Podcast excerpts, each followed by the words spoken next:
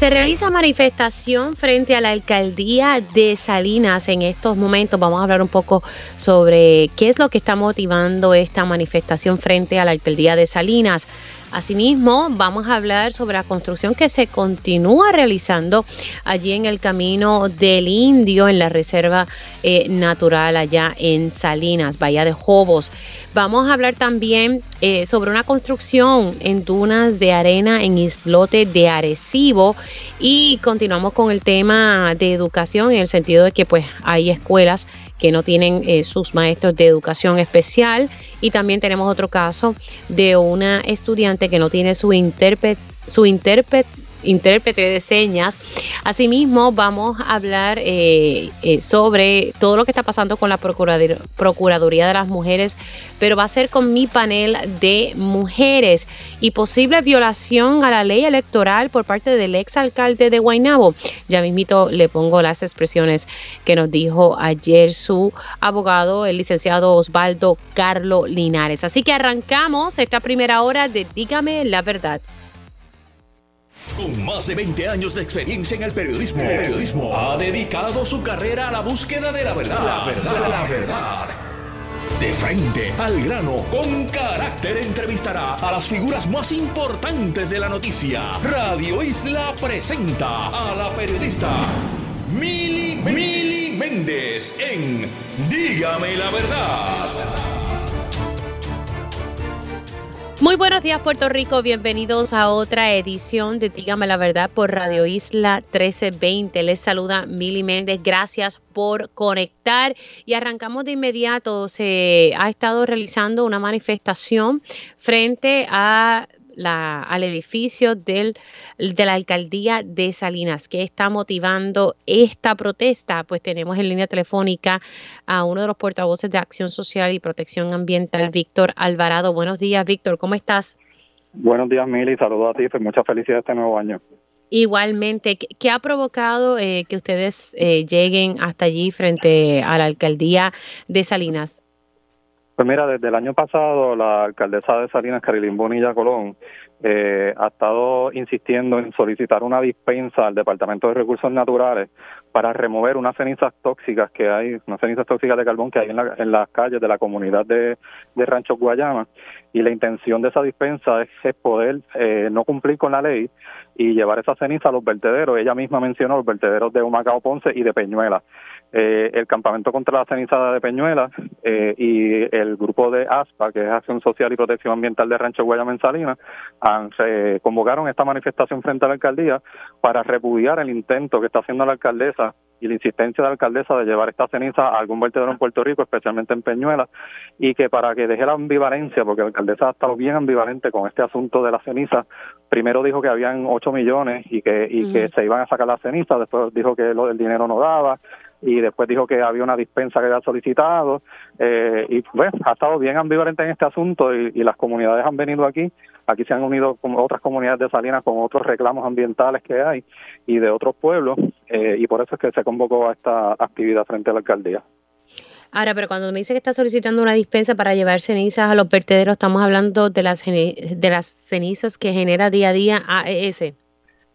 Sí, eh, lo que pasa es que en la comunidad de Rancho Guayama, eh, desde el 2006 se enterraron, según el cálculo que la propia alcaldesa ha dado, yo pienso que es más, 7.500 toneladas de ceniza que están en esas calles.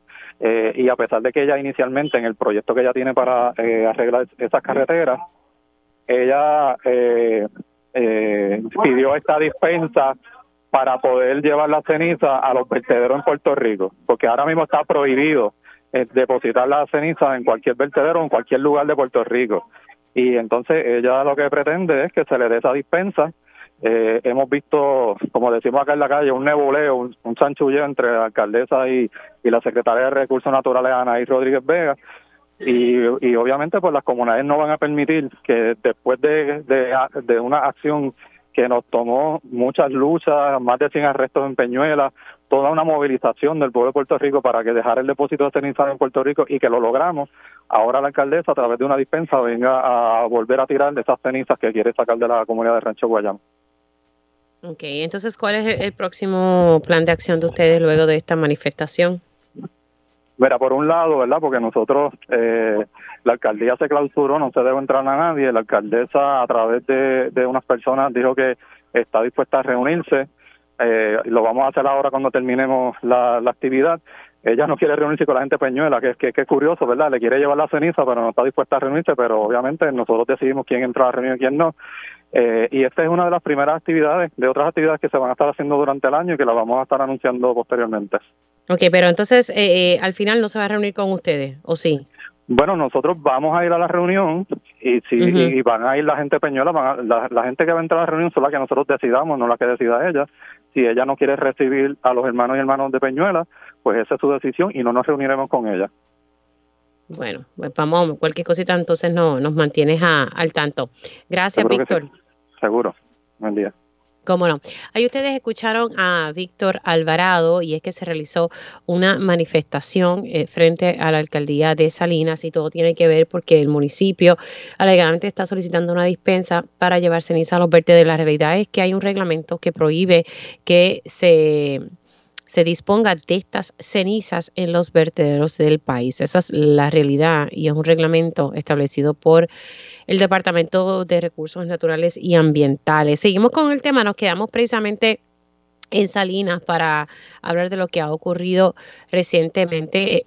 Precisamente hace como una semana, semana y media, estuve hablando con la secretaria del Departamento de Recursos Naturales Ambientales, creo que fue el 3 de, enero que estuve dialogando con ella sobre distintos proyectos, en particular el Camino del Indio. Ustedes saben que más o menos desde mayo del año pasado se ha estado denunciando sobre pues la construcción ilegal que se ha estado realizando en, en una parte de ese camino que, es parte de una reserva natural construcciones eh, en el mangle, literalmente. Así que eso es una, una reserva natural, no se supone que se esté construyendo absolutamente nada ahí. Hay un pleito que se está llevando en los tribunales están en el proceso de descubrimiento de pruebas. Estamos hablando de unas 20 estructuras, según lo que me había indicado en esa entrevista la secretaria del Departamento de Recursos Naturales y Ambientales. Entonces, de momento, al parecer, eh, hay movimiento en esa zona cuando se supone que no. A mí lo que me llama la atención es que sigue saliendo de que también hay conexiones ilegales de, de luz y agua. Y yo digo, pero ¿cómo siguen pasando estas cosas? Y a eso le sumo lo que más adelante voy a estar hablando de una construcción en, en, dunas de arena en el área de islote en Arecibo. Seguimos viendo eh, toda esta situación con, con, el ambiente y esperan, esperanzado, ¿verdad?, que, que, que, veamos consecuencias. Tengo el día telefónica a Luis García Pelati, expresidente de la Junta de Planificación. Muy buenos días, ¿cómo estamos? Muy buenos días, este, Mili. Gracias por eh, compartir acá con tus radio oyentes. Gracias. Bueno, eh, yo siento como un déjà vu, ¿verdad? Que estuvimos hablando recientemente, pero que nada como que se ve, no se ve una mejoría al final. ¿Cómo usted observa todo esto que, y, nuevamente en el camino del indio, habiendo, ¿verdad?, que se están llevando a cabo unos trámites a, nivel legal y administrativo. Sí, eh, ciertamente eh, no queda otra que decir que obviamente el, el sistema de, de permisos y de verificación no está funcionando no es un problema de legislación, ¿verdad? El camino, el camino del Indio, como bien dices, es una reserva natural, tiene distritos de protección, eh, de preservación de recursos. La reglamentación eh, eh, que tenemos establece que no puedes estar construyendo nada a 50 metros de la zona marítimo terrestre. En este caso, ¿verdad? es un área que la zona marítimo terrestre entra mucho hacia adentro, por, por ser una zona llana. Así que nada de lo que puede estar ocurriendo legalmente es posible autorizarlo. O sea, las ¿Y eh, eh, dónde me dicen Arecibo? En el caso de tanto las mareas como en Arecibo. Sí, en los dos casos simplemente a simple vista no se supone que se esté construyendo. No se puede construir porque reglamentariamente tú no puedes construir, en el caso de las mareas, en una zona que sea inundable por marejada, no puedes construir a 50 metros de la costa. En el caso de Arecibo, lo miré, parte de la propiedad es parte de la reserva de, eh, la cueva, eh, por donde estaría la zona marítimo eh, la zona marítimo terrestre porque se estableció en el año creo que en 96 una guía sobre lo que es la zona, cuando yo calculo en un mapa y un retiro de 50, allí no se puede estar autorizando ninguna estructura. Habían estructuras, sí, en ese sector se construyeron, pero si alguien viene a solicitar, tiene que cumplir con el reglamento, que son distritos de conservación, y hay una parte del reglamento que parece que se le olvida a la OCPE, por el caso de Rincón, que, es, que antes era un reglamento especial que se llama el de zona costanera, que dice que se tienen que producir eh, retiros de 50 metros pero la parte también más importante es que se tienen que permitir accesos vehiculares y accesos peatonales a la costa. Pero en este caso la costa es una reserva natural para acceder a un recurso que el gobierno de Puerto Rico lo ha designado. O sea que no puede, eh, eh, si de alguna manera la parcelación que se dio en la, en la cueva del indio. eh, yo me la cuestiono, ¿verdad? Porque, eh, Mili, eh, nosotros tenemos esta reglamentación desde hace más de 40 años. Así que eh, cada vez que se va a hacer una segregación, o, o, la Junta antes, o la OCPE ahora le va a decir, ah, pues mire, a, a usted le aplica esto. En la medida en que estas parcelas están aquí, yo tengo que requerirle a usted un acceso de tres metros para que pase eh, de manera peatonal y tengo que calcularlo y a usted le tocó a lo mejor el de acceso vehicular. Este, en este caso, por la zona de, que es una zona en el caso de la Cueva del Indio, más tipo acantilado, pues uh -huh. obviamente los accesos estarían, pero, pero en estos procesos de segregación es que también se recuperan los 20 metros de, de la costa.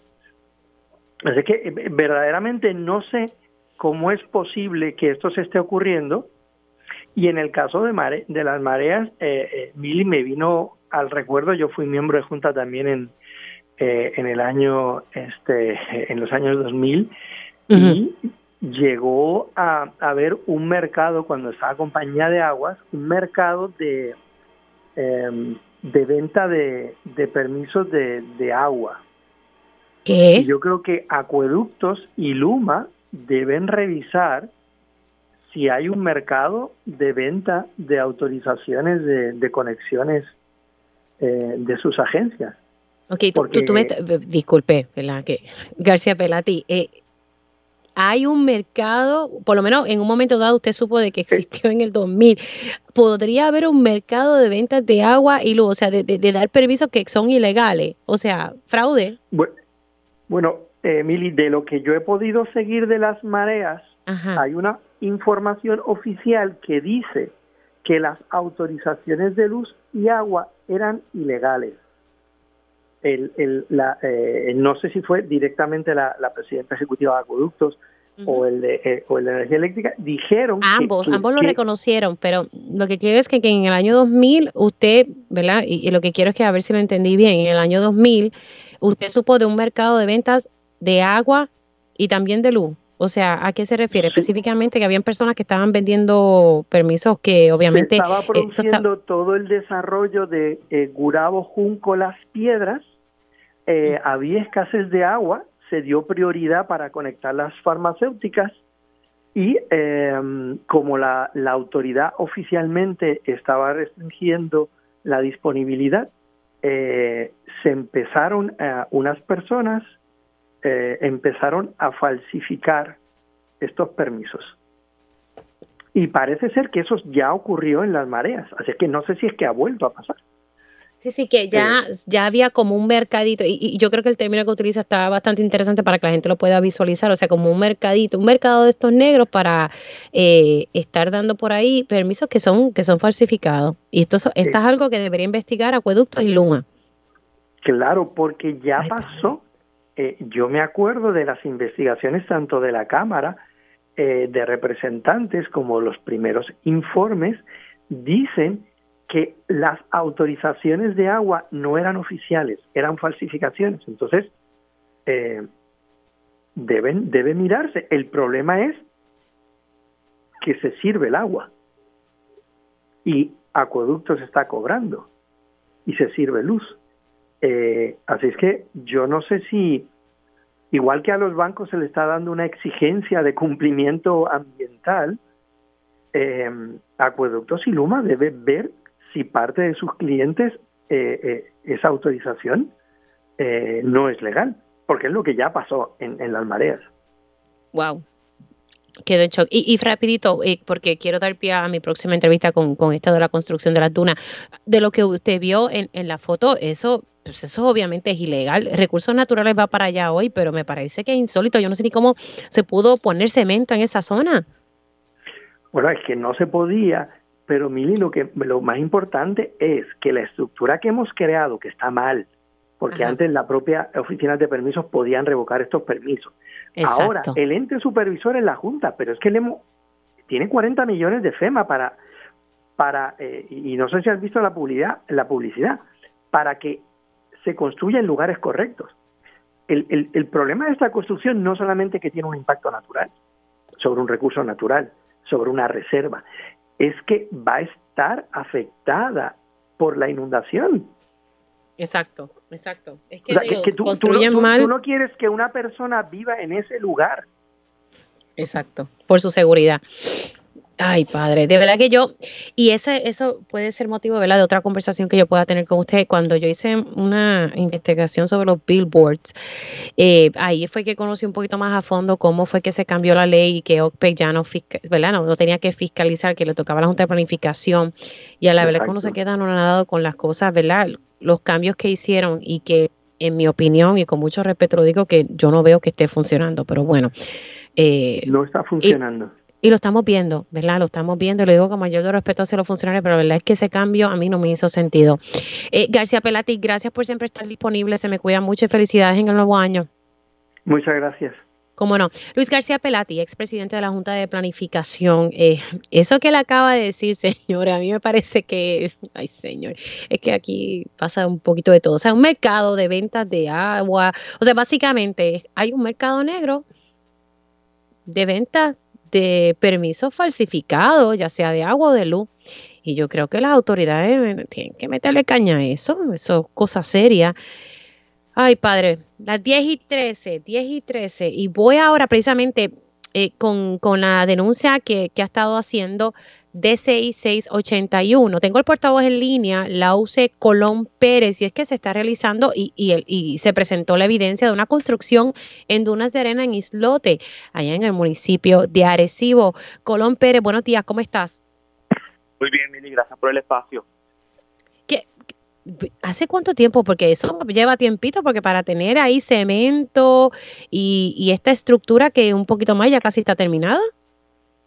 Pues increíblemente, Mili, esto lo hicieron en dos semanas. Eh, para los que no sepan, mi nombre es Lauce Colón Pérez, líder comunitario activista de Defendiendo la Coda del Indio 681, colectivo comunitario, de aquí de Barilote que está velando por la preservación, rescate y defensa de la Reserva Natural y Marina este, la última vez que estuve en, este, en, eh, la, reserva fue el 28 de diciembre, o sea, apenas dos semanas atrás pasé por ahí, caminé junto al lado de la piedra y no vi la estructura. Cabe mencionar que la propiedad queda escondida detrás de eh, una barricada de, de, uvas playeras, así que no se puede ver como tal el suelo de, del mm. espacio, pero hace dos semanas eso no estaba. En el día de eh, Antiel me informaron eh, vecinos que había una construcción y cuando me asomo hay una casa levantada. ¿Qué quiere decir eso?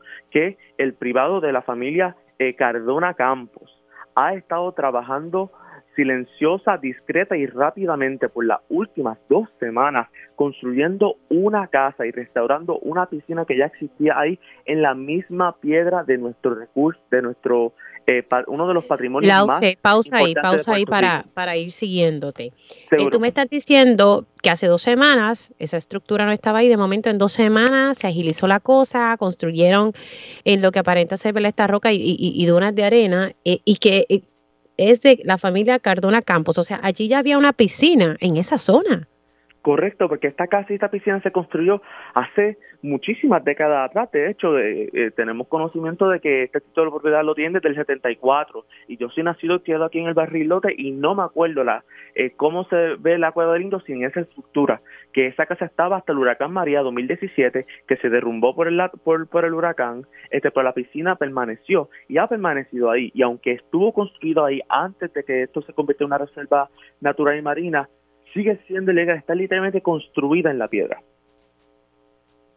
Pero entonces sí había una estructura anteriormente ahí, es lo que quiero tener claro. Es correcto, sí, había una estructura de madera. Y también abajo ahí, eh, están en, lo que, sobre las dunas de arena unos establos de caballo este, eh, que llevan de igual manera ahí décadas. Okay.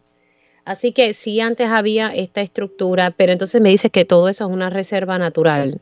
Yo me pregunto, ¿verdad? ¿Cómo, cómo se permitió esa estructura anterior o es que esa estructura ya estaba ahí antes de que se convirtiera eso en una reserva? Eso es correcto, o sea, eh, eh, porque esta lleva décadas, pero la Reserva Natural Cueva del Indio se, se, se designó en el 1992 y la Reserva Marina se designó en el 2015. O sea, aunque estos son cosas recientes, siempre ha habido una lucha por, los recursos naturales de eh, del barrilote y cabe mencionar que en el, 92 cuando se, hizo esta designación se debió de hacer un plan de manejo y parte de ese plan de manejo debía ser la expropiación de los terrenos que se invirtieron más de 400 mil dólares y nunca se hicieron. Mira, se supone que, que recursos naturales de la vueltecita para allá. Hoy, eso fue lo que dijeron aquí en Pegados en la Mañana. Eso es correcto. Supuestamente la secretaria del Departamento de Recursos Naturales, Anaí Rodríguez, va a estar aquí presente y la vamos a estar esperando. En breve estaré dirigiéndome para, para el área a esperarla y poder y emocionado de poder discutir y expresarle mis preocupaciones con la reserva que no es solamente es la construcción de esta casa es la privatización del acceso original y oficializado por un deslinde del Departamento de Recursos Naturales del 1974 que establece en la finca privatizadora de José González Freire como el camino oficial hacia el sitio arqueológico, que es donde están cobrando hasta 35 dólares por persona por el acceso. De igual manera, tenemos conocimiento que los terrenos, que es un bosque eh, tropical, un bosque costero, este que cubre lo que es la poza de Mato, parte de la reserva, supuesta y una americana compró esos terrenos. Así que vemos cómo eh, pedazo por pedazo están privatizando, usurpando y destruyendo nuestra reserva natural marina Cueva del Indio, algo que se está replicando por todas las islas. Así que vemos que es un esfuerzo sistémico, una, impunidad sistémica desde lo más alto, desde lo más alto del gobierno hasta lo más alto, lo más poderoso de, del capital puertorriqueño. Nos preocupa mucho y estamos aquí para dar esa lucha. O sea que, allí en la, en la cueva, lo que estamos viendo es un montón de situaciones Sí, correcto. Y hay otras más, o sea, al, lado de... bueno, me has dicho como tres hasta ahora, ¿verdad? Si, si, si, si seguí bien la cuenta.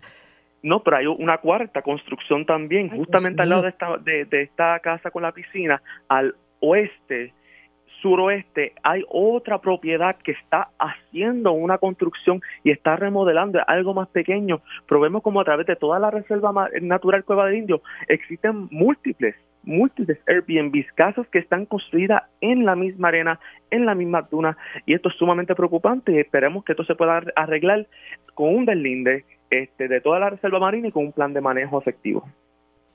Ay, padre.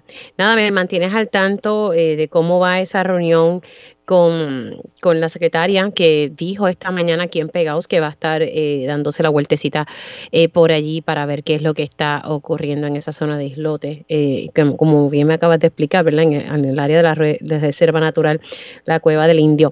Lause, gracias por haber estado aquí. Se, te cuidas mucho. Muchas gracias, Mili. Cómo no, Lause Colón Pérez, portavoz de DCI 681, ¿verdad? Es la organización que ha estado denunciando esta construcción o por lo menos esta estructura en, una zona de una reserva natural. Importante destacar, estas son cosas, ¿verdad? Que habría que hablar como un poquito más en profundidad con personas que conocen del tema. O sea, es una estructura que llevaba tiempo construir, una estructura de madera, sobrevivió la piscinita Em, que estaba construido antes de que esto se convirtiera en reserva natural, la Cueva del Indio, y la reserva natural eh, marina. Eh, pero como quiera, si usted ve las fotografías, eh, básicamente eso está ahí al lado del, yo no sé cómo permiten esas construcciones o cómo en un momento dado las permitieron, pero así las cosas. Antes de irme a la pausa, me parece importante, hubo una avería en la FAA que pues perjudicó los vuelos, tanto que llegan a Puerto Rico y los que salen. Pero Aerostar está actualizando la situación de vuelos en el aeropuerto Luis Muñoz Marín y según el comunicado de prensa que se ha estado divulgando, la FAA ha levantado la orden de detención de vuelos en tierra por, por lo que los vuelos que se encontraban detenidos por el fallo experimentado por la agencia federal serán reprogramados por sus respectivas líneas aéreas. Todo pasajero con vuelo programado para hoy debe mantenerse atento a las notificaciones de su aerolínea y comunicarse con esta para validar el estatus de su vuelo y reprogramar en el caso de algún retraso. Así que importante, si usted tiene algún vuelo, pues por favor comuníquese con su aerolínea. Eh, nos vamos a una pausa y regresamos en breve. Y ya estamos de regreso aquí en Dígame la Verdad por Radio Isla 1320. Les saluda Mili Méndez. Voy a tocar el tema de educación. Las clases comenzaron ayer y pues siempre hay chichones en, los inicios escolares, pero eh, estas cosas hay que traerlas a la luz pública para que entonces el Departamento de Educación tome cartas en el asunto. Tristemente, eh, a veces hay que llevar las cosas a los medios eh, para poder lograr el objetivo de que ¿verdad? Se, consigan, se logren las cosas. A veces los padres siguen los protocolos, escriben correo electrónico, no logran resultados. y, tristemente, pues hay que ir a los medios. Y, lo digo tristemente porque no todo el mundo tiene acceso a poder llegar a un medio de comunicación o que, ¿verdad? Con todas las cosas que pasan en el país. Pero esto no debería pasar, ¿verdad? Esto se debería resolver al momento. Que, que se lleve el planteamiento. Pero bueno, vamos al punto. Y es que en la escuela eh, Luis Muñoz Rivera en Aguadilla, eh, volvemos con la situación eh, de que lamentablemente no hay un maestro, un maestro sustituto, para que pueda dar las clases eh, en, esta escuela Luis Muñoz Rivera en Aguadilla. Tengo en línea telefónica a, Luis Lugo, al padre de un estudiante de educación especial. Buenos días, Luis, ¿cómo estás? Saludos, Mili, un gusto saludarte como siempre. Y tengo a Marisabel Rodríguez, eh, que también es madre de un estudiante de educación especial de la misma escuela. Ambos padres llevan esta lucha y, y pues la maestra de educación especial de esta escuela pues está de maternidad, o sea, pero esto se sabe hace tiempito y lamentablemente no se ha podido conseguir un maestro, maestro sustituto para que estos niños reciban su educación. Comienzo contigo, Luis. Eh, narrame un poquito, ¿verdad? Todas las gestiones que ustedes han, realizado eh, pues para tratar de... Ustedes trataron de, evitar esta situación. Vamos a ponerlo así. Eso es correcto, Mira, desde el mes de octubre nosotros intentamos este, tocar base levantando banderas sobre lo que podría suceder. En aquel momento nos indicaron pues que todavía no era el momento de hacer las gestiones, ya que la eh, ¿cómo te explico? Que, que, había un proceso ya, un proceso que había que seguir, que era que había que esperar que la maestra entregara los documentos que le entrega el ginecólogo para poder que el departamento comenzara a, el proceso de reclutamiento o de identificar recursos. Este, lamentablemente, pues, pues obviamente como padre responsable, pues esperamos hasta que llegara ese momento. Cuando llega el mes de diciembre, eh, que la maestra ya se va, pues nosotros comenzamos a enviar eh, hacer el trabajo del, Departamento de Educación, del Departamento de Educación, fungiendo como recursos humanos, posteando en Facebook eh, que se estaba buscando un, maestro sustituto para cubrir la plaza en la escuela. Eh, enviamos eh, muchos emails, muchos correos electrónicos a la señora Wanda Campos en la región de Mayagüez. Al sol de hoy nunca nos han contestado. La semana pasada, tan, tan cerca como el día 4 de enero, fue que sale la convocatoria para entrevistas la cual la entrevista se llevó a cabo el día 9 de enero. Este, y solamente, según tengo entendido, una sola persona fue a la entrevista. Lamentablemente la descartaron de plano, Mili, por ser una persona retirada, porque la ley aparentemente no permite que una persona retirada trabaje más de, más de cuatro horas.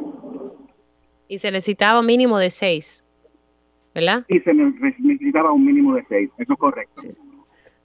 Así que esa persona retirada que sí Nosotros le explicamos, no, perdóname, mire que te interrumpa, nosotros explicamos la situación indicando que los niños eh, básicamente lo que lo que toman clases es de 7 y 30 a 11 y media al mediodía, porque en la tarde los niños, los niños eh, visitan sus terapias.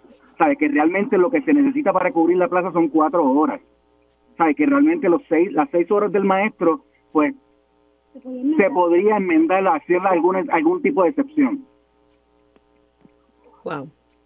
Eh, ahora, eh, ¿Tu hijo cuántos años tiene, Luis? Acuérdame, recuérdame eso. Mi niño tiene ocho años en este momento. Está en segundo grado. Ahora, eh, voy con Marisabel. Eh, Marisabel, eh, gracias por estar con nosotros. Estás en la misma situación porque eh, es en la misma escuela. ¿Cuántos años tiene tu niño? Sí, mire, muchas gracias y gracias por darnos este foro para poder ayudarnos. Este, mi hijo tiene ocho años y también se cursa el segundo grado de la Escuela Luis Muñoz Rivera en, el grado, ¿verdad? O en, lo que es el salón de autismo.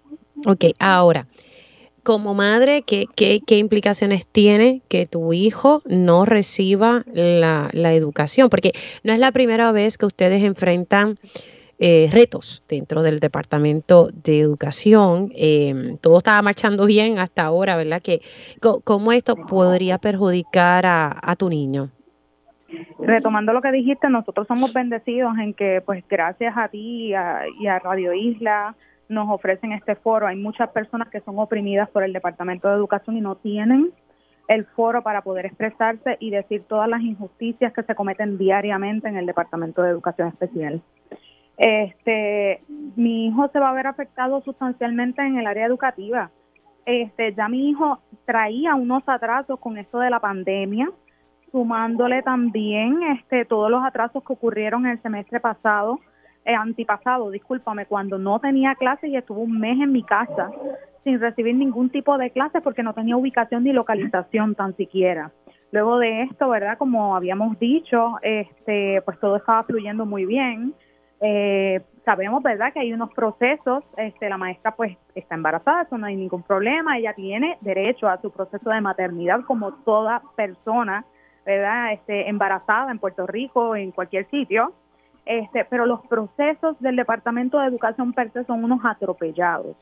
Eh, se supone que si tú vas a abrir una convocatoria, la abras con tiempo para que las personas puedan asistir, ¿verdad? Y puedan ir a entrevistas, no un día antes de comenzar las clases sabíamos que esto no iba a ser eh, lo correcto y que no se iba a poder reclutar a nadie. Y pues a eso le sumamos que si había ya una persona interesada, que era un candidato excelente, ¿verdad? Dado a que estaba dispuesto a cubrir una maternidad de tres meses, que nadie va a estar dispuesto a cubrir ese tipo de maternidad, eh, porque la gente lo que quiere es un trabajo full time, ¿verdad? No quiere un trabajo de tres meses para luego irse. Este, pues debieron haber dado ese, ese empujón, ¿verdad?, para poder ayudar, para poder mover lo que es este la situación. Yo exhorto al, al licenciado Eliezer Ramos y a la señora Jessica Díaz que traten de manejar esta situación. Este, el ORE de Mayagüez es un desastre. El Departamento de Educación Especial en Aguada también. Este, y se lo digo por carne propia, ¿verdad? Por todo lo que sufrimos diariamente. Nosotros estamos tratando de llevar las cosas eh, por los canales correspondientes y no se nos escucha. Y no se nos escucha. Y es triste, es triste que tengamos que llegar a tocar el botón del pánico para que se nos escuche. Sí, de verdad que es muy, es muy lamentable. Ya mismito también voy a estar hablando eh, con otra madre y que tiene una situación muy similar con, con su hija. Eh, que es sorda y necesita su intérprete de señas y, no lo tiene. O sea, esto es lo que estamos viendo eh, tristemente. Eh, hasta ahora no han recibido eh, comunicación. Yo hice un referido, o sea, estuve hablando ayer con personal de educación para ver de qué manera podemos resolver esta situación y estaré pues, dialogando con, con el secretario de Educación. ¿Alguien que se haya comunicado con ustedes? Absolutamente nadie. nadie, absolutamente nadie. Los nenes están en la casa. Ah, Luis. adelante, Marisabel, continúa. Marisabel. No, este, no, adelante, Luis. mira, este, perdona que te haya interrumpido, Marisabel. La, mira, Mili, eh, a diferencia de los niños típicos, los niños con necesidades especiales los cambios son mucho más fuertes y los y los sienten mucho más.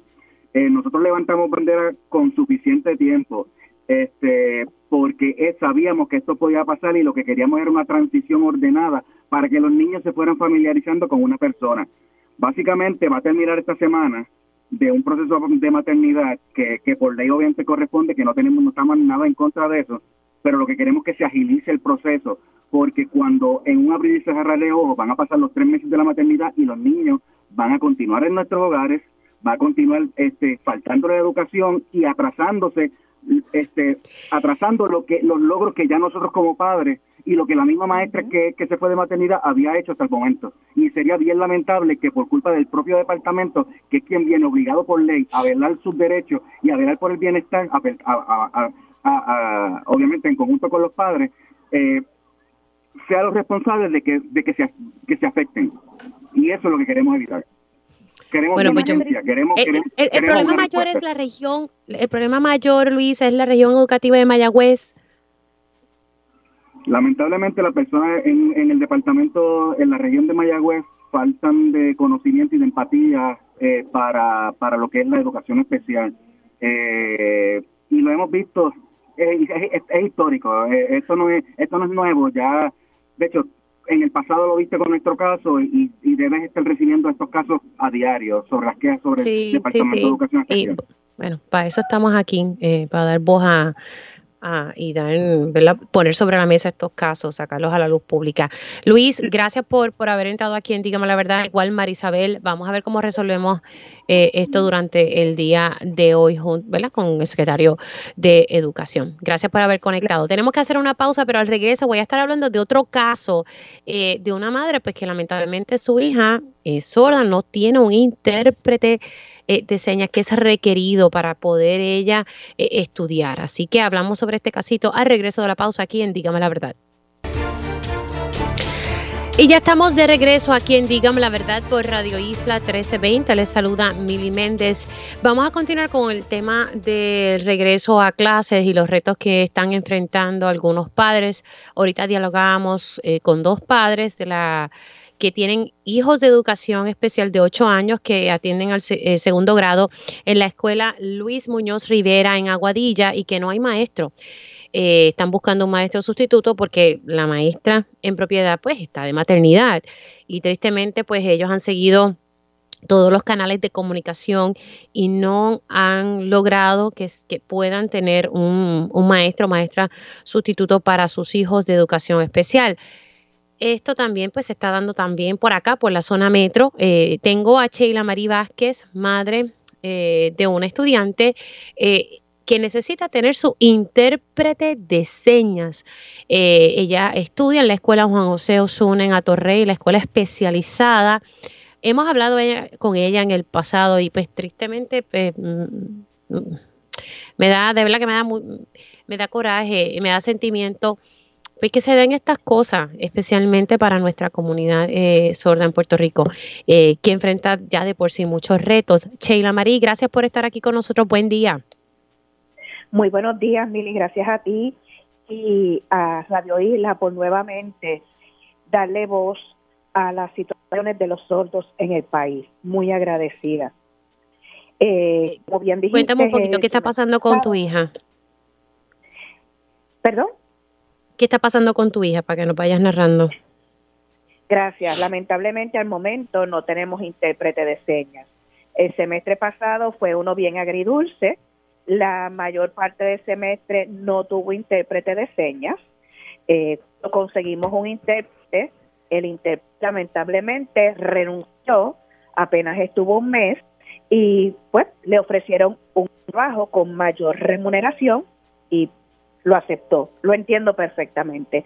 Sin embargo, el Departamento de Educación en estos momentos está tratando de imponer un T1, que es lo que yo llamo un asistente técnico, ¿verdad?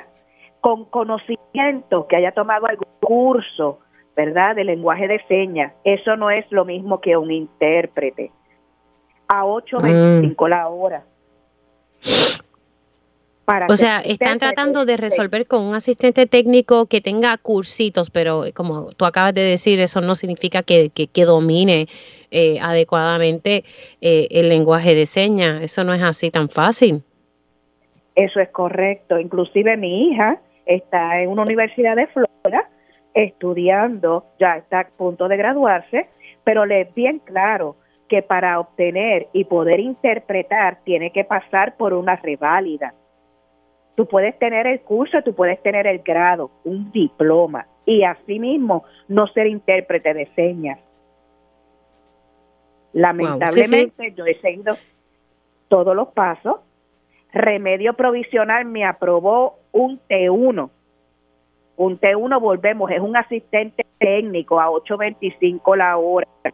Si el Departamento de Educación no tiene un recurso, un intérprete, lamentablemente tienen que ir afuera y contratarlo. Y obviamente estamos hablando de por lo menos 30, 40 dólares por hora. Es una escuela especializada. Mi hija está en grado 11. Como bien nombraste, la escuela Juan José Osuna. Yo el pasado mes de diciembre inclusive me comuniqué con Fortaleza con el señor Pablo Peña Armarchi tengo que decir que de inmediato, a nombre de la Secretaría de la Gobernación, se comunicó con Eliezer, le cursó un correo electrónico de inmediato. Eso fue el día 12 de diciembre. Lamentablemente, al día de hoy, estamos igual o peor, porque lo que me dijeron ayer es que tienen una persona que podrían asignarle, que es un T1 que tiene los cursos, no es un intérprete. El PEI que es un documento oficial del Departamento de Educación, es muy claro, igual que la ley ADA, y debe ser un intérprete de señas. Pues estaría entonces violando la ley ADA. Correcto. Nadie más te ha dicho entonces eh, qué va a pasar. Entonces, por ahora tu hija no tiene. Comenzó las clases sin un intérprete de señas y me, me comentabas al inicio de la conversación que, el, el, pasado semestre, casi la mitad del semestre, estuvo sin intérprete de señas. Eso es correcto. Fue bien difícil. Esta es una estudiante en la corriente regular. Al ser una escuela especializada, tiene los cursos regulares, tiene horario extendido, tiene cursos técnicos específicos, en este caso es radio y televisión, y lamentablemente el no contar con un apoyo como este es difícil para los maestros y es difícil para el estudiante. Tengo que ser bien clara y te agradezco el tiempo. La escuela, la directora, la maestra de educación especial han cumplido con los acomodos razonables. Han cumplido los padres, llevando a la estudiante a las terapias, que son cinco a la semana. A las cuatro de la tarde la estudiante sale y va a tomar sus terapias de habla y psicológica. Pero el departamento ha incumplido esa parte del PEI, no, no proveyendo el intérprete que ella necesita y amerita para poder tener su, su curso escolar como debe ser, como sus pares. Wow. De verdad que yo lamento esta situación. Eh, yo, como le decía tanto a, Luis como a eh, Marisabel, yo pues voy a tener una conversación hoy con el secretario de Educación y estaré planteándole también el caso de, de tu hija. me parece, ¿verdad? Que que hay que cumplir punto con las leyes y hay que buscar, y yo sé que hay retos, porque tampoco no, no quiero ser injusta, sé que hay retos eh, contratando personal y todo eso, pero Dios mío, tiene que haber alguien que pueda eh, servir como intérprete de señas, ¿verdad? Eh, así que nada, te quiero dar las gracias, Sheila Marín, sabes que siempre estamos aquí a las órdenes, cuídate mucho. Gracias a ustedes, lindo día, felicidades. Cómo no. Ahí ustedes escucharon a Sheila Marí Vázquez, madre de una estudiante. Eh, ella es sorda y necesita tener un, un intérprete de señas. Eh. Hay que, por ley hay que cumplir con eso y, todavía es la hora. Ella está en grado 11, así que esto le haría más fácil ella poder cursar sus estudios en esta escuela especializada, Juan José Osuna, en Atorrey. De ahí me voy, de Atorrey me voy hacia Bayamón.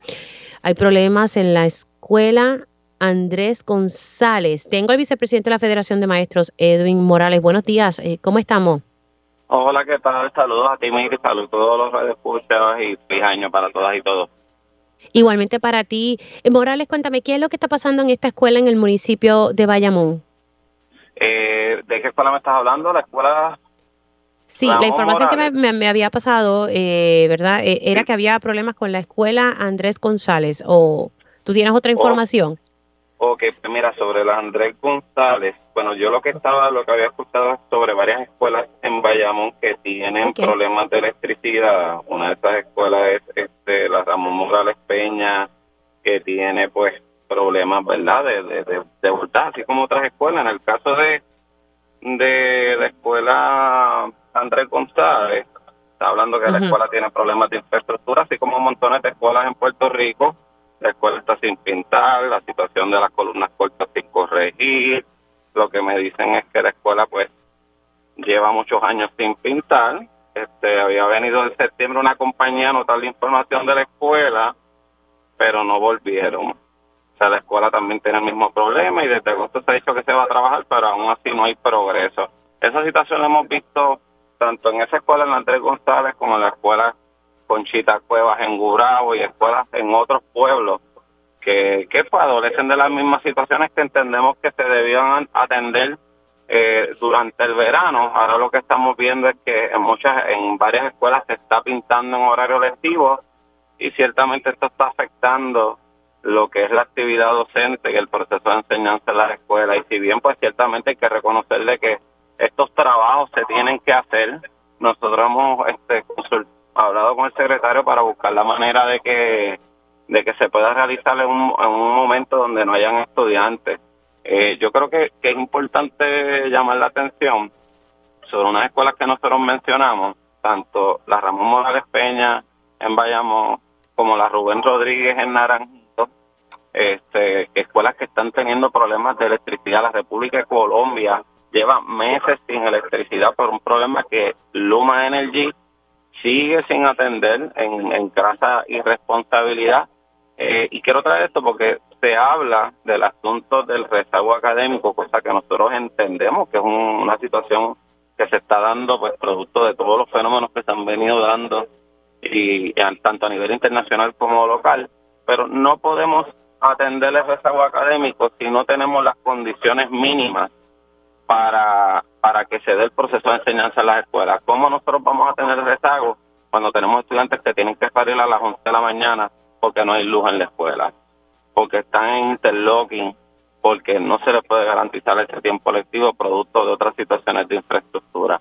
Por otro lado, eh, escuelas que no tienen los materiales necesarios, eh, a pesar de que hubo una reforma educativa que se vendió como el último chicharrón de Bayamón, que dijo que el dinero iba a llegar a las escuelas, a las escuelas y no ha llegado y tenemos escuelas sin materiales básicos para sus procesos de aprendizaje y por otro lado seguimos con una carga eh, tanto de estudiantes como, como académicas que, que no es la mejor. Le hemos dicho que hay que individualizar la enseñanza, que hay que atender estos asuntos para poder eh, movernos en la dirección que necesita el país en estos momentos y, y ciertamente una de las cosas más irónicas es que esta es el, la agencia con mayor presupuesto. Estamos hablando de una agencia que tiene 5 billones de presupuesto y tiene creo que 3 billones para todos los relacionados a infraestructura. O sea que Sí, sí, sí. Que, que, me llama, disculpa Edwin, Edwin que te interrumpa, pero, pero ya, ya se me está acabando el tiempo, Edwin, pero me, me, me interesa ese detalle. O sea, esta la, la, la Escuela de República de, de, Colombia,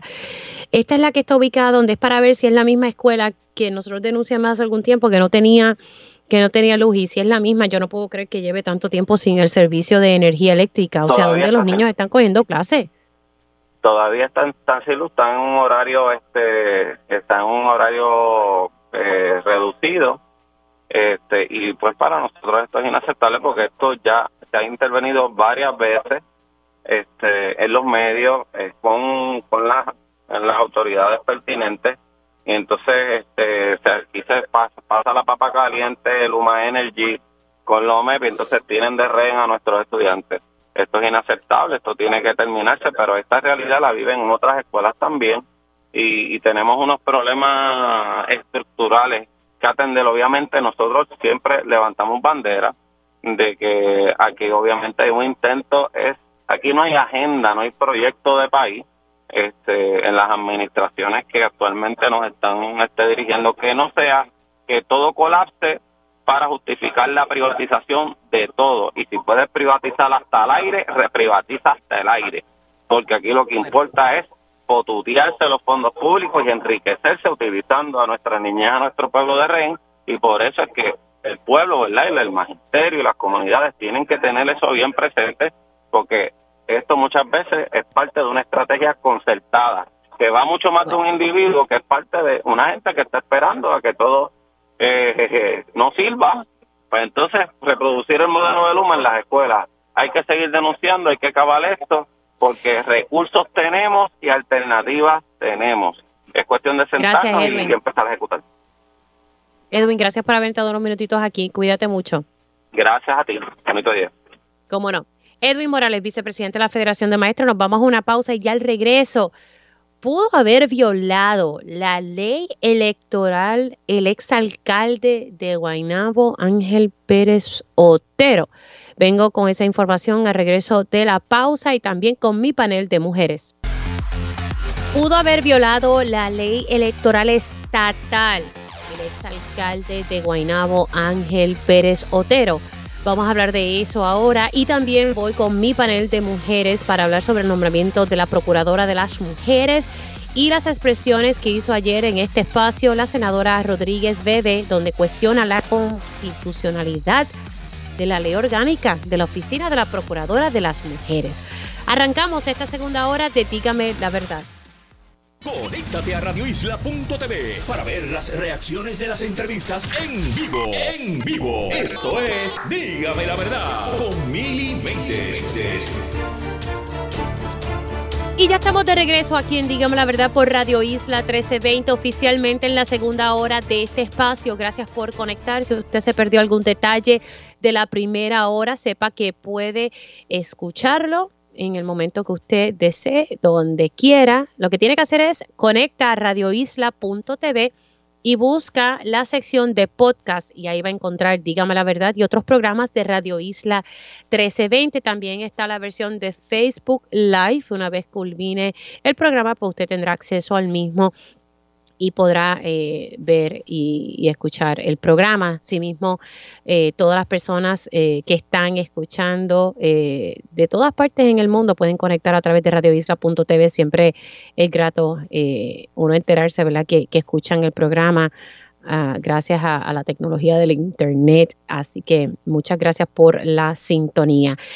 Ayer, en el espacio en día a día, por Telemundo estuve dialogando con el abogado del exalcalde de Guaynabo, Ángel Pérez Otero. Eh, eh, precisamente el lunes había salido en, la prensa de que la defensa estaba solicitando que se desestimaran los cargos debido a que pues eh, no había evidencia de que demostraba de que no era soborno, sino que había sido un donativo eh, ese dinero que presuntamente recibió el alcalde y que tiene cargos por soborno. Entonces, pues estuve dialogando ayer con el licenciado Osvaldo Carlos Linares y esto es un extracto de nuestra conversación. Quiero que lo escuchen y entonces entro en, mi sentir sobre esto. Eh, lo que sucede es que tú puedes tener un donativo político que sea ilegal si ese donativo político viola leyes electorales por un lado y por otro, si de alguna manera pues hubo un quid pro quo, un intercambio, dame este donativo político, yo te voy a dar un contrato. O sea, usted lo que me está diciendo es que Ángel Pérez eh, violó la ley electoral, que no hubo un acto de soborno. Bueno, para la, para la fiscalía, para la fiscalía eh, poder probar un acto de, de soborno, pues tiene que probar que ese donativo, que ellos mismos lo catalogan como eh, político. ¿Fue un donativo ilegal, licenciado? Bueno, desde el punto de vista de la ley de Puerto Rico, pues es un donativo que está sujeto a lo que es la ley electoral de, aquí. Ángel Pérez entonces violó la ley electoral. Pero no, él no está siendo juzgado en la federal por la ley electoral de Puerto Rico. No sé, pero entonces a nivel estatal está violando la ley electoral. Eso es serio. Sí, sí. Es, Porque eso hay que reportarle al Contralor Electoral. Bueno, esa, esa evidencia, si se fue reportado o no, no puedo discutirla porque mm. no se ha hecho pública todavía y, forma parte, ¿verdad?, de, de, cosas que no podemos discutir.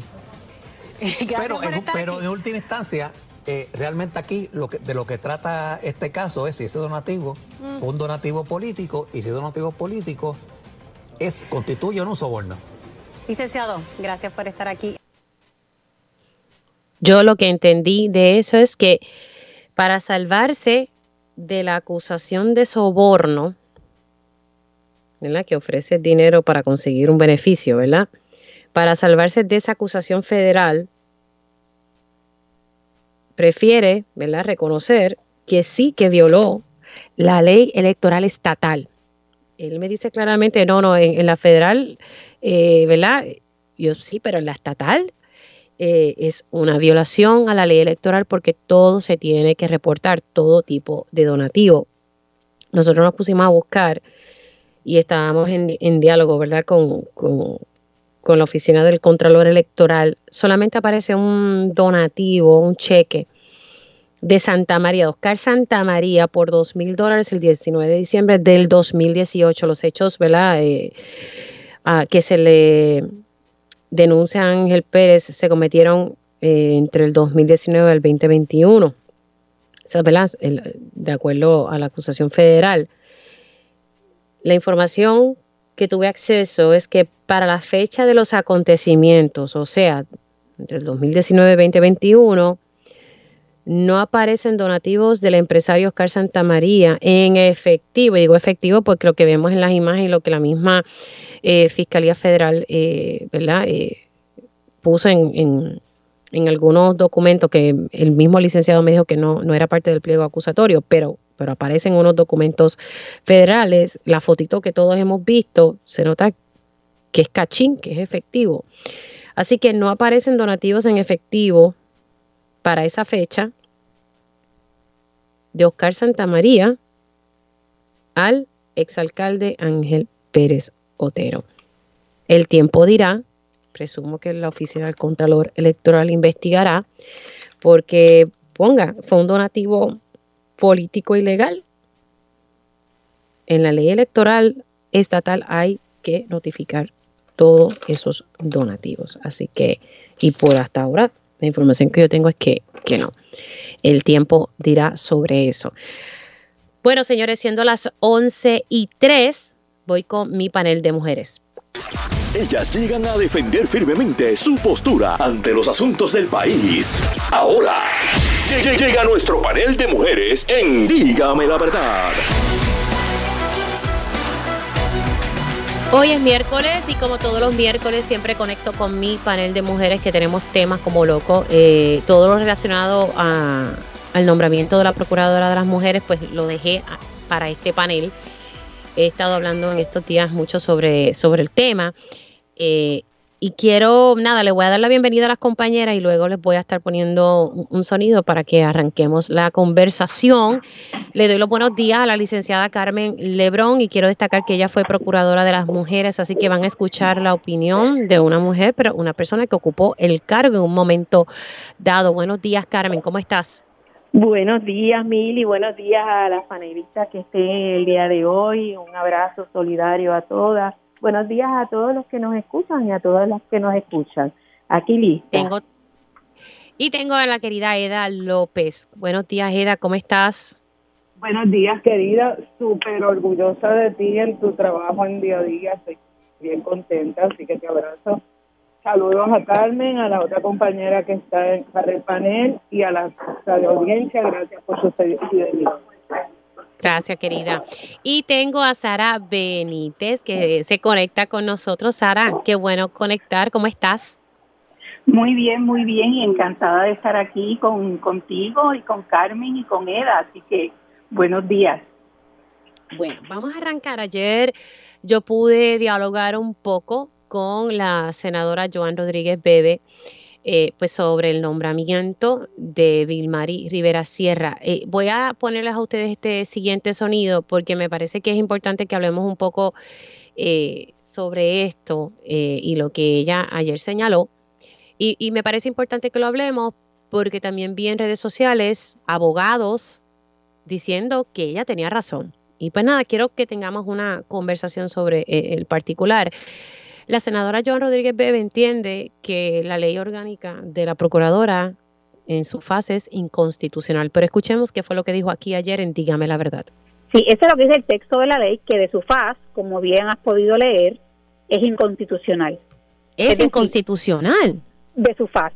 El limitar, el limitar la posición de la Procuraduría de las Mujeres solamente a mujeres que hagan análisis de la situación de la mujer desde un enfoque específico y sectario, como lo es la perspectiva de género, es de su faz discriminatorio por razón. que la perspectiva de, género lo que busca de, es. Tanto de religión como por razones ideologías políticas, porque la, perspectiva de género es un enfoque sectario, es una ideología, es decir, son doctrinas ideológicas sobre la sexualidad que, Mili, en nada tienen que ver. Sobre la sexualidad.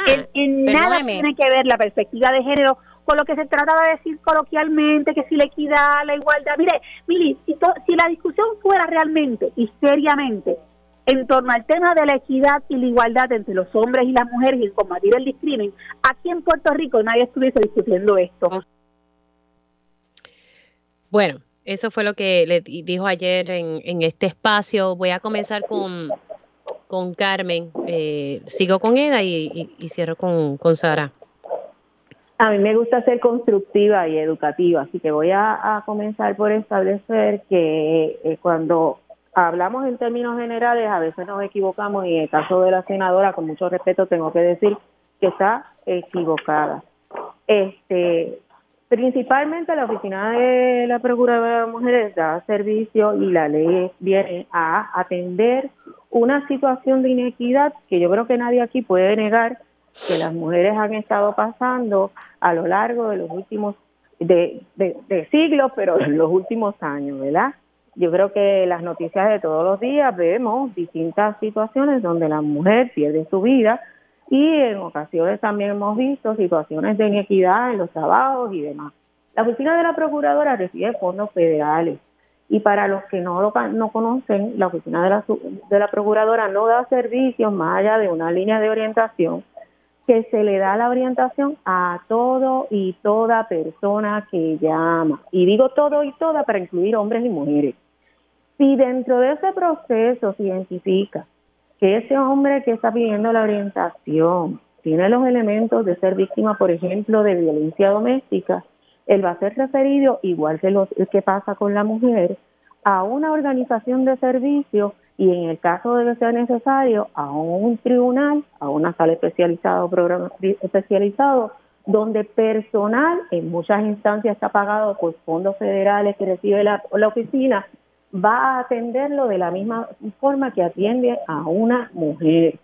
Eso significa que va a ser atendido como una víctima más y como parte de esos programas, esta servidora incluso ha defendido a varones de la violencia de, de doméstica, o sea, violencia en, en el ámbito de una pareja.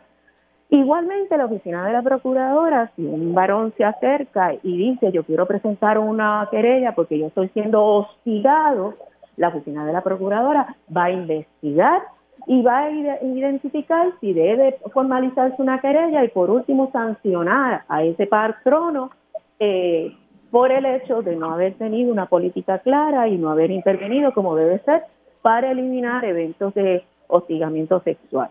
Eso por dar un ejemplo.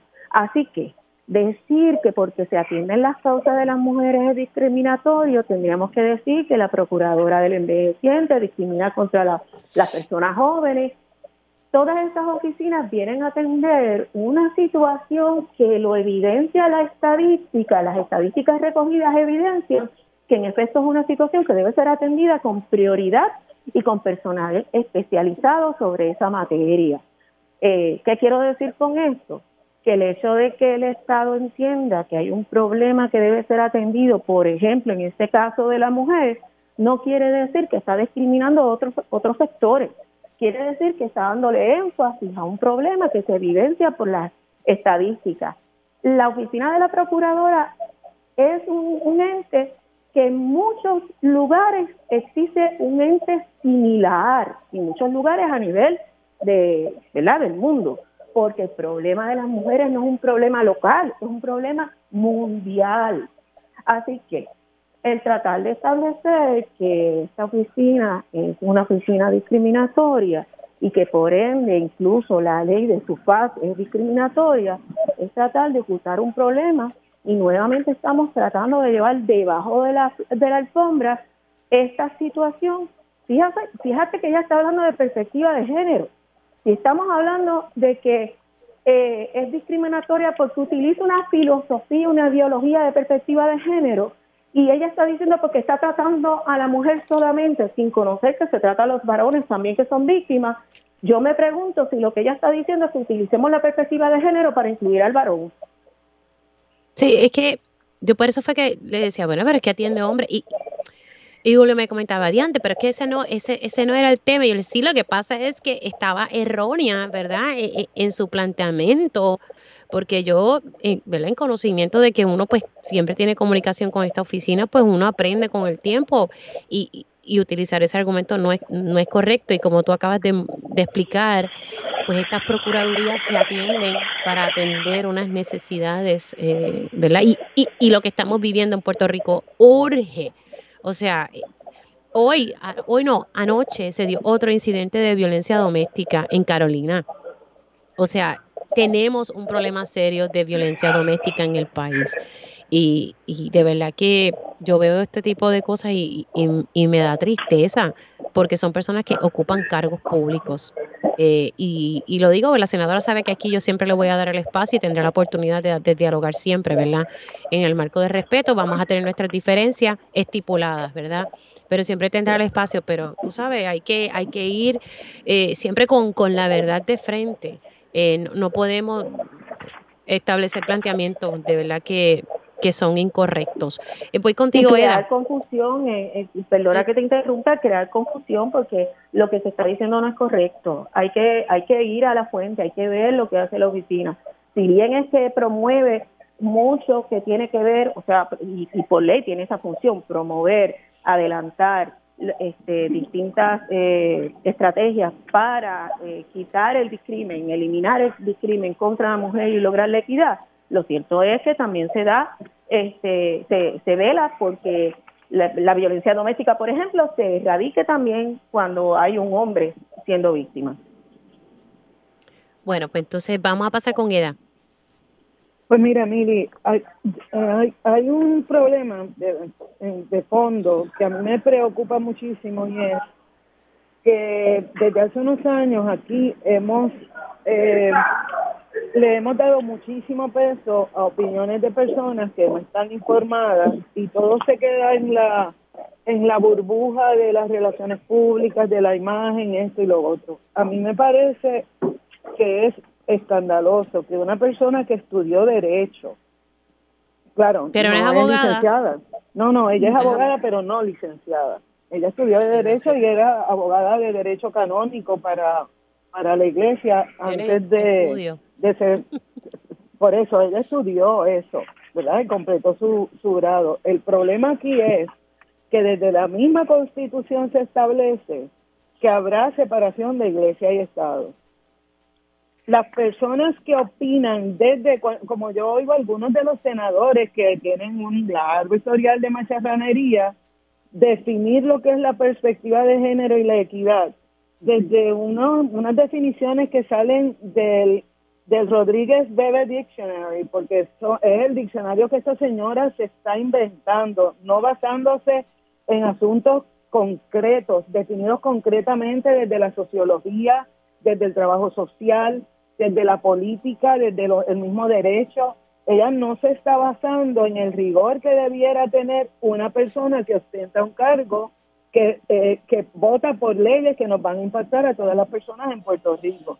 Entonces, yo eh, admiro muchísimo a las personas que resisten que en el en ese delivery de la senadora Rodríguez Bebe, que es tan arrogante, tan, tan, tan que nos ningunea, que, es como si nadie más tuviera, pudiera pensar, eh, le dan crédito a lo que está diciendo. O sea, yo admiro a esas personas que la resisten a pesar de que ella encaja súper bien en ese modelo de la tramoya, de echar una bola de humo, confundir a la gente y la gente nunca sabe qué concretamente es lo que estamos hablando. Aquí estamos hablando en un país donde tuvimos 79 feminicidios el año pasado, tuvimos 70 intentos de, de feminicidios, donde hemos roto récords, donde las mujeres están precarizadas, donde cada vez hay menos clase media, donde hay, no hay cuidos, no hay sistemas de salud, no hay un sistema de educación que podamos decir que está formando a buenas personas para el futuro. En ese en esa crisis que nosotros tenemos es que está hablando la, la, la senadora Rodríguez Bebe sobre asuntos que ella se ha negado a siquiera estudiar. Ella simplemente vocea, eh, ella es la vocera de un sector que es conservador, pero que además es eh, políticamente representado por ella para inutilizar cualquier esfuerzo que se haga para lograr la justicia para las mujeres y todas las demás personas en Puerto Rico. Así que a mí me parece que Rodríguez Bebe podrá decir un montón de cosas, pero los datos son los datos, como le dijo el doctor en la, en la, en la vista pública sobre el aborto, los datos están ahí. Los datos tienen que usarse, los datos están ahí y estamos en un momento en que todo el país debe reconocer que estamos en una crisis sin precedentes, no solo por la violencia, sino por la precariedad. Sí, y tenemos un problema social muy serio y lo estamos viendo arrancando el año. ¿Qué vamos a hacer para atender el mismo, para resolver el mismo, verdad? Eh, voy contigo, Sara Benítez. Sí, sí, eh, como decía Carmen, eh, las procuradurías son organismos que se han desarrollado en Puerto Rico y en todos los países, ¿verdad? Porque se ha reconocido que hay que atender ciertas poblaciones, en este caso las mujeres, en toda su diversidad, que son discriminadas, que son excluidas. Eh, se reconoce entonces así que, que, que las mujeres eh, son, como te dije, discriminadas, excluidas y violentadas por ser mujeres. Así que, primero que nada, la Oficina de la Procuradora de las Mujeres responde a esa política pública de atender ese y de buscar entonces eh, su enfoque es lograr entonces la equidad para todas las mujeres en Puerto Rico. Y es una oficina que no da servicios, no da servicios, aunque tiene la línea, no es una oficina de dar servicios, sino que está en su enfoque es para desarrollar política pública, para investigar, para fiscalizar, para monitorear de manera tal que logremos esa equidad en Puerto Rico. Y para hacer ese trabajo hay que hacerlo de una manera eh, de utilizar metodologías probadas eh, académicamente y eh, a nivel internacional, como es las Naciones Unidas, ¿verdad? Y muchas organizaciones internacionales de la utilización entonces de la perspectiva de género. Es terrible que ella pueda decir que la perspectiva de género es sectaria. Eso es mentira. Cuando uno trabaja la perspectiva de género, precisamente está haciendo una evaluación de todas las eh, el impacto, las consecuencias que tiene tanto para las mujeres como los hombres de cualquier actividad incluyendo cómo las leyes impactan diferencialmente o discriminatoriamente las políticas, los programas, los sectores, eh, las oportunidades, los roles. Esta forma es para realizar un análisis. Así que no es una doctrina, es, un, eh, es una metodología sociológica eh, que se ha utilizado en todos los campos del saber desde la biología, la física, las, ciencias sociales, eh, la psicología. Así que no tiene nada que ver con una doctrina, sino que es una metodología aprobada. No tiene que ver eh, nada con la sexualidad, porque precisamente por eso se usa el concepto de género, que es un concepto sociológico que se refiere a los roles y a las responsabilidades y eh, a los comportamientos. Y, y por supuesto, eh, es, no es una ideología, pero lo que pasa es que eh, hace mucho tiempo que se empezó, lo hemos estado siendo testigos de un una ola, ¿verdad? Una, un movimiento contra la igualdad de género y ella es parte de ese movimiento que está en todo el mundo y que está buscando socavar los derechos humanos que tanto nos ha costado conseguir, eh, incluyendo los derechos que tenemos contra la protección de la violencia de género y nuestros derechos reproductivos así como eh, todos los servicios que deben ofrecerse para eliminar esa equidad. Así que esa es un grupo, ¿verdad?, que está encaminado. Eh, muchas veces son personas como ella, conservadoras, religiosas y de derecha, con, y se refleja en los partidos políticos, en las iglesias, y eh, lamentablemente se han convertido en actores hostiles en el caso de ella, legisladora hostil, eh, para desacreditar cada vez más la igualdad de género, la igualdad de género y se y entonces se oponen y dejan a un lado los, los la defensa de los derechos humanos y no solamente dejan a un lado la defensa de esos derechos humanos, sino que atacan a las personas que defendemos esos derechos humanos. Y esto es lo que lleva es a un retroceso terrible de las políticas de género a mediano y a largo plazo. Así que esto es un, una este una hostilidad de parte de la de la de la senadora eh, que lleva a un retroceso obviamente de nuestra democracia definitivamente y eh, cada día más ese sector antigénero y conservador tiene oído en el gobierno y eso es la preocupación que debemos atender y analizar. Tengo que hacer una pausa, compañeras. Al regreso hablamos un poquito, ¿verdad?, sobre eh, el nombramiento de, de Bill Mari. Y ayer hablaba con el presidente del Senado.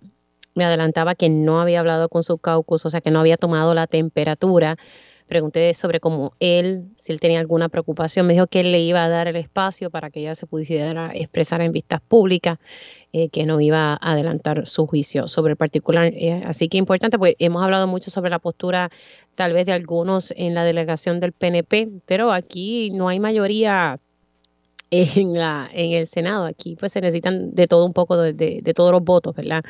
De los que componen el Senado de Puerto Rico. Hacemos una pausa y regresamos en breve que la oficina fiscaliza, no da servicio, sino que refiere, y sí han hecho referidos de hombres que se han visto eh, impactados también por la violencia doméstica, pero que en la mayoría de los casos afecta a la mujer.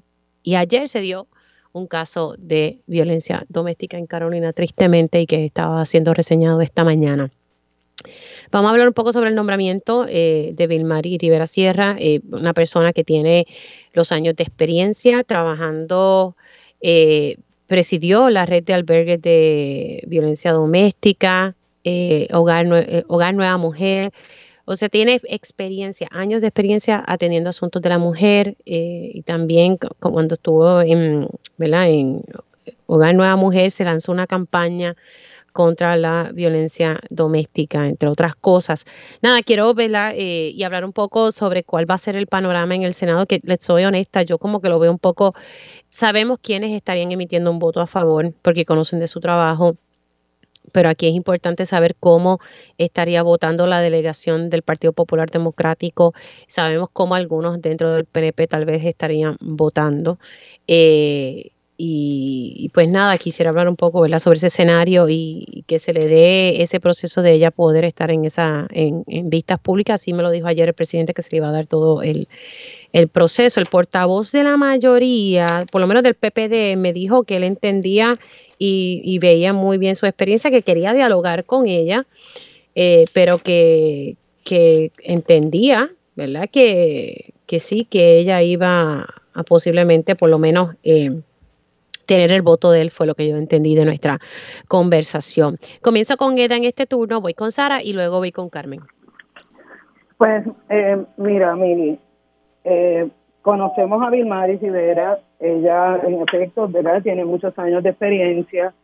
A mí me parece que más importante que, lo que están señalando, porque eh, te digo que yo ayer vi un programa donde había unas 10 senadoras, creo, y fue una vergüenza, de verdad. Los argumentos que estaban esbozando a favor y en contra eran una vergüenza en términos de que me parecieron muy livianos, de nuevo respondiendo a la a la tendencia de decir si estamos a favor de alguien o en contra, no a base de, sus méritos y de haber evaluado a la persona, sino a base de, que es porque eh, la conocían. Y entonces eh, yo pienso, ¿verdad?, que parte de las respuestas que debe brindar eh, Vilmari son los, los, los resultados de los esfuerzos que ha hecho eh, siendo parte, por ejemplo, ella fue quien, quien estuvo con Lercy Boria trabajando el programa TRIAS, era un proyecto que era para atender lo de, lo de los programas de desvío.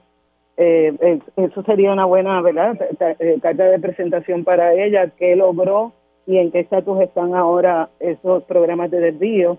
El comité PARE, que ella era ella fungió como un vínculo entre las organizaciones que estaban representadas y Cari Luisi y el, y el equipo, ¿verdad?, que gestó el Comité Padre. es bien importante también que ella nos cuente qué cosas del Comité Padre debieron haberse hecho diferentes y que hable, por ejemplo, sobre qué factores ella aduce para que tengamos dos años corridos de, rompiendo récords en feminicidio Así que eso lo hemos dicho en varias ocasiones también. Hay un asunto que a mí me preocupa en términos del espacio, y eso lo hemos discutido en paneles anteriores y yo reitero mi preocupación. La falta de gestión de parte de la procuradora, desde, yo diría desde hace más de 12, 13 años, fue aguando la participación de organizaciones que trabajan estos temas, que trabajan no solo los temas de violencia doméstica, sino que trabajan todos los objetivos que tiene la Procuraduría para garantizar que los derechos de las mujeres se, se respetan. Ese tiempo permitió y propició que se gestaran y tomaran forma eh, organizaciones comunitarias y personas trabajando, como tú sabes que yo trabajo, o sea, eh, no institucionales, no reconocidas por el Estado, etcétera, pero ese trabajo está ahí y hay múltiples espacios, múltiples espacios, por ejemplo, se me ocurre de momento a Pie, que trabaja no solo con las personas sin hogar y la comunidad del casco de Caguas, sino que además tiene unos programas muy robustos sobre eh, las personas trans, personas no binarias. Así que a mí me parece que la primera tarea que debe tener quien vaya a ocupar ese puesto de procuradora, que yo espero que sea Vilmari, eh, debe ser hacer un análisis profundo sobre cómo se concibió esta ley 21, esta ley 20 en el 2001, cómo se gestó la Procuraduría cuando había mm, eh, unas organizaciones más robustas, eh, más diversas, cómo en todos estos años siguió mermando el contacto entre las organizaciones y el Estado, pero además lo que más me preocupa es eh, cómo se logra que esa Procuraduría sea el reflejo de las personas feminizadas, de mujeres eh, y de lo que estamos viviendo en este momento. Y ya hablamos un poco de la precariedad, pero también tenemos que hablar de la representatividad. Y en esto, mi recomendación a las personas que insisten en que la Procuraduría no debe tocarse eh, lo que lo que es la procuraduría en este momento, yo les tengo que insistir de que faltan voces ahí representadas en las mesas de decisión, voces como de las mujeres negras. Las mujeres que somos racializadas como negras recibimos un, un trato y tenemos un espacio en nuestra sociedad que no se visibiliza en las mesas de decisión feministas, en las mesas de decisión que están vinculadas ¿verdad? a esa Procuraduría. Y el, el invisibilizar el hecho de que el 60% de las mujeres asesinadas y desaparecidas en Puerto Rico son racializadas como negras. Según encontró un estudio gestado por Revista Étnica, a mí me parece que debiera levantar ¿verdad? una bandera de que no pueden seguirse tomando decisiones sin personas que tengan en su trayectoria trabajo antirracista y feminista. Eso en primer lugar. Las personas con discapacidad, no tienen espacio y tenemos compañeras buenísimas que pueden aportar, pero que no tienen espacio en, las organizaciones por las razones que sean. las personas precarizadas, porque enfrentamos las personas precarizadas una realidad que no se ve desde el privilegio. Y por ejemplo, yo he sido testigo cómo personas precarizadas intentan llevar su voz desde sus comunidades precarizadas y desafortunadamente en el camino se pierde el mensaje. Y en ese sentido, yo, yo tengo que usar mi ejemplo, Mili, con, con todo el respeto del mundo. Eh, tú me conoces a mí desde hace muchos años, mucha gente me conoce, la gente sabe que yo tengo una preparación en administración de empresas, que tengo muchos años, soy retirada de haber sido gerente en múltiples espacios y la preocupación mayor que yo tengo es que muchos de esos espacios que, que que han decidido darle el respaldo a Vilmari, en muchos de esos espacios me excluían porque me decían que yo era demasiado pipiola o que la gente me asociaba demasiado con el PIB, etcétera. A mí eso me preocupa porque eso es invalidar el trabajo y la aportación que pueden hacer otras personas. Yo uso mi ejemplo para hablar de mí, pero hay muchas personas que no llegan a esos espacios porque hay algunas, algunas aristas que se consideran que no aportan a tratar de erradicar las violencias y a visibilizar los hechos urgentes. Así que mi primera, eh, mi primera invitación a, a Bimari o a quien sea procuradora es a que actualice ese espacio, a que incorpore personas trans, a que incorpore personas negras, a que incorpore personas que usualmente abiertamente se han excluido de espacios de decisiones. Tengo que irme ya a, la pausa, pero al regreso de la pausa, en el segmento eh, que me queda, vamos con, con, el turno de Sara Benítez y de Carmen Lebrón. Hacemos una pausa y regreso con mi panel de mujeres. Y ya estamos de regreso aquí en Dígame la Verdad por Radio Isla 1320. Les saluda Mili Méndez. Sigo con mi panel de mujeres que está integrado por la licenciada Carmen Lebrón, Eda López y Sara Benítez. Voy con el turno de Sara sobre el nombramiento de Vilmar y luego paso con Carmen. Adelante, Sara. Em, claro, sí. Bueno, lo primero que ya lo, lo, han, lo han dicho otras personas, incluyéndote a ti, es que ya eh, tiene cuenta con el apoyo de las organizaciones de mujeres y fue recomendada junto con Ilia eh, Vázquez Gasco como posible candidata, ¿verdad?, para la, para la oficina de la Procuradora.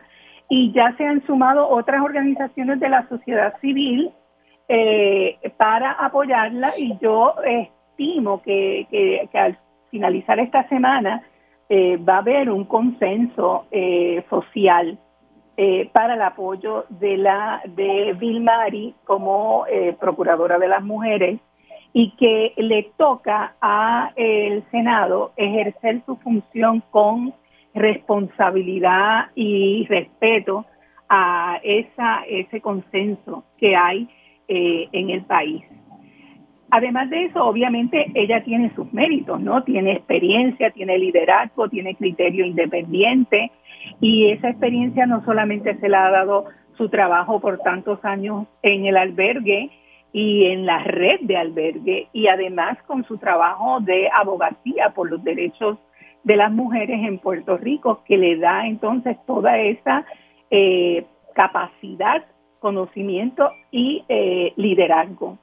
Y ella aceptó ser parte de PARE, ella fue parte importante de PARE y dentro de ese trabajo me consta que ella con las otras cuatro organizaciones llevaron sobre sus hombros mucho del trabajo de PARE, por lo tanto, desde PARE ella tiene una mirada muy, muy eh, completa y reciente de lo que está ocurriendo en el país eh, con respecto a la violencia de género y debe entonces aprovechar eso para establecer entonces eh, trabajar un plan de trabajo. Hay que permitirle a ella que haga su plan de trabajo y establezca sus prioridades, incluyendo, ¿verdad?, eh, elementos como reactivar el consejo consultivo que tiene tanta importancia en eh, la oficina de la procuradora porque precisamente es el brazo, ¿verdad? Está la procuradora y el consejo consultivo representa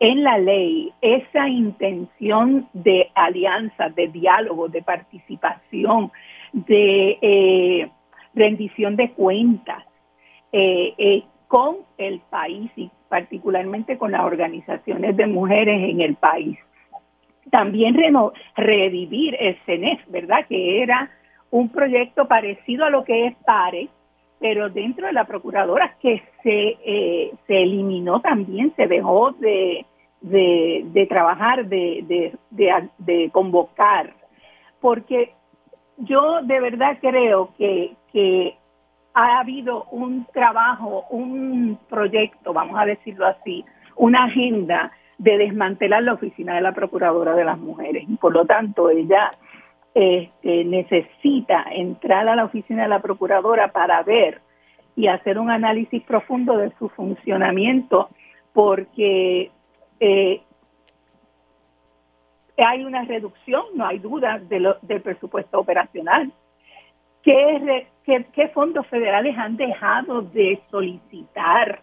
que hay bastantes para eh, el tema, no solamente de la violencia de género, sino de todos los aspectos que, eh, que se trabaja con las mujeres, porque esto es una oficina que no es solamente para trabajar el tema de la violencia de género, sino que es eh, una oficina para mirar todas las intersecciones que hay de la población de mujeres desde diferentes ámbitos, ¿verdad? O, eh, como raza, pobreza, orientación sexual, eh, migración. Hay tanto que mirar y trabajar. Y creo que el trabajo que ella hizo en PARE le va a dar esa eh, esa mirada completa porque me consta que en PARE miraron no solamente la violencia de género sino como eh, otros ámbitos como es la vivienda, la salud, eh, la economía, el desarrollo económico,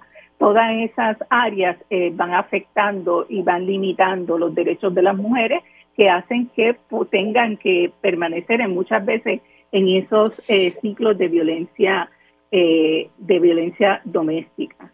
Así que hay que mirar esa, ella, yo pienso, ¿verdad? Que le daría, diría que hay que mirar esa oficina para que se fortalezca y por qué ha sido desmantelada y se ha desmantelado, como te dije, tanto por su presupuesto como por sus recursos humanos, como porque eh, también este, ha limitado sus acciones en términos generales. Eh, Carmen puede hablar de eso, ¿verdad? De, cómo ella asumió esa, esa función y trabajó varios, varios asuntos que, estaban pendientes y que no se, no se trabajaron con la agilidad y eh, el liderazgo y la fiscalización que requiere esa oficina.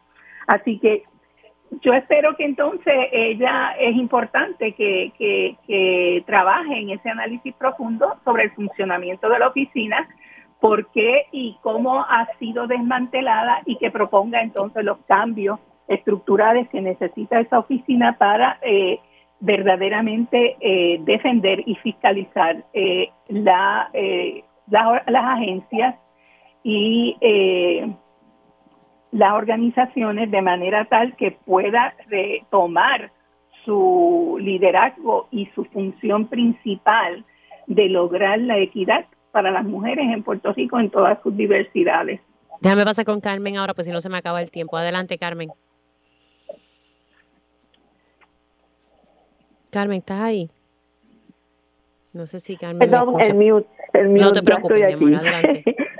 Este, suscribo todo lo que dicen las compañeras. Sin embargo, tengo que también hacer una exhortación a los legisladores.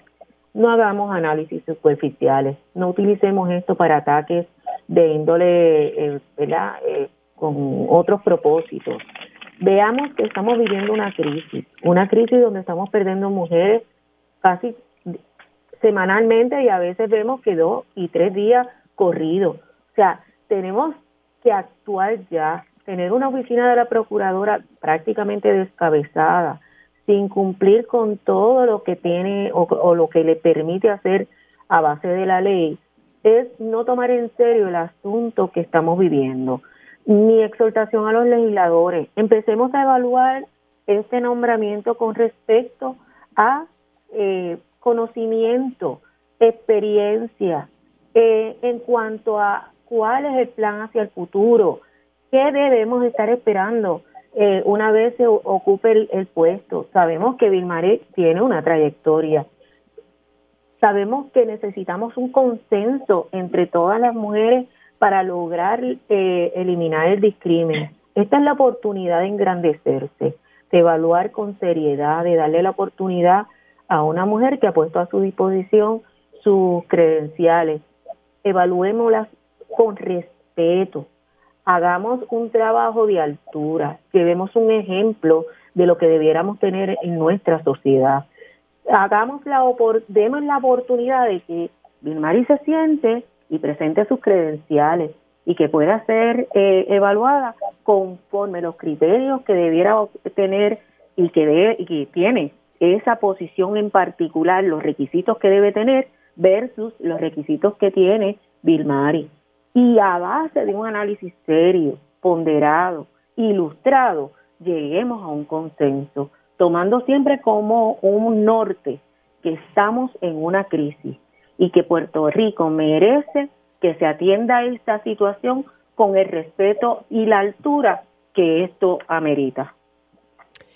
Gracias a, a- a ambas, eh, mira, a mí ambas, gracias a las tres por estar siempre disponible. Me dio un lapsus ahí mental. Dios mío, yo creo que ya tengo el estomaguito que hace ruidito tengo hambre. Bueno, se me cuidan mucho, las, las quiero a, a todas, así que se me cuidan y hacemos una pausa aquí en Dígame la Verdad por Radio Isla 1320 y al regreso tiempo igual.